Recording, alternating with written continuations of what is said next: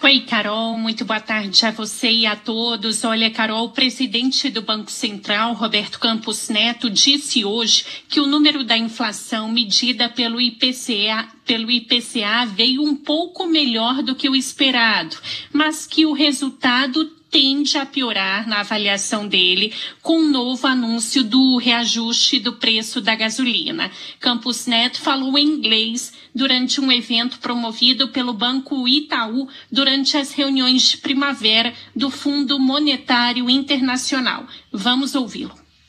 When you look at inflation expectations again, uh, Brazil had a big jump uh, when you look at uh, 2021. This is probably going to get worse uh, with the announcement uh, of the increase in, in, in, gasoline prices today. When you look at other countries, you know, um, this, uh, you know, Orange Diamonds is just moving higher and higher every week.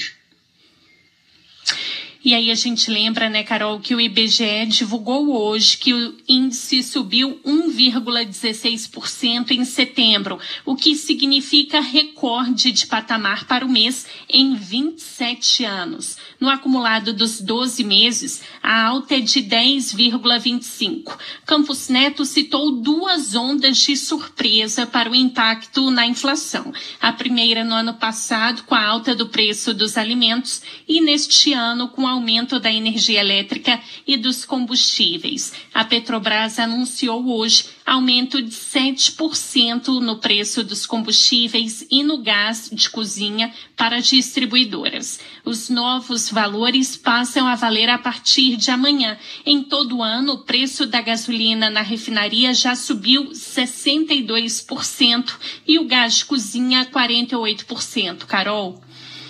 Ô Izzy, o que, que o ministro Paulo Guedes falou sobre a inflação e esse aumento aí dos preços, hein? Pois é, Carol, o ministro Paulo Guedes participou aí desse mesmo evento promovido pelo Banco Itaú, só que uma hora mais cedo da participação do presidente do Banco Central, Roberto Campos Neto. Guedes disse que a inflação e os preços estão subindo em todo o mundo.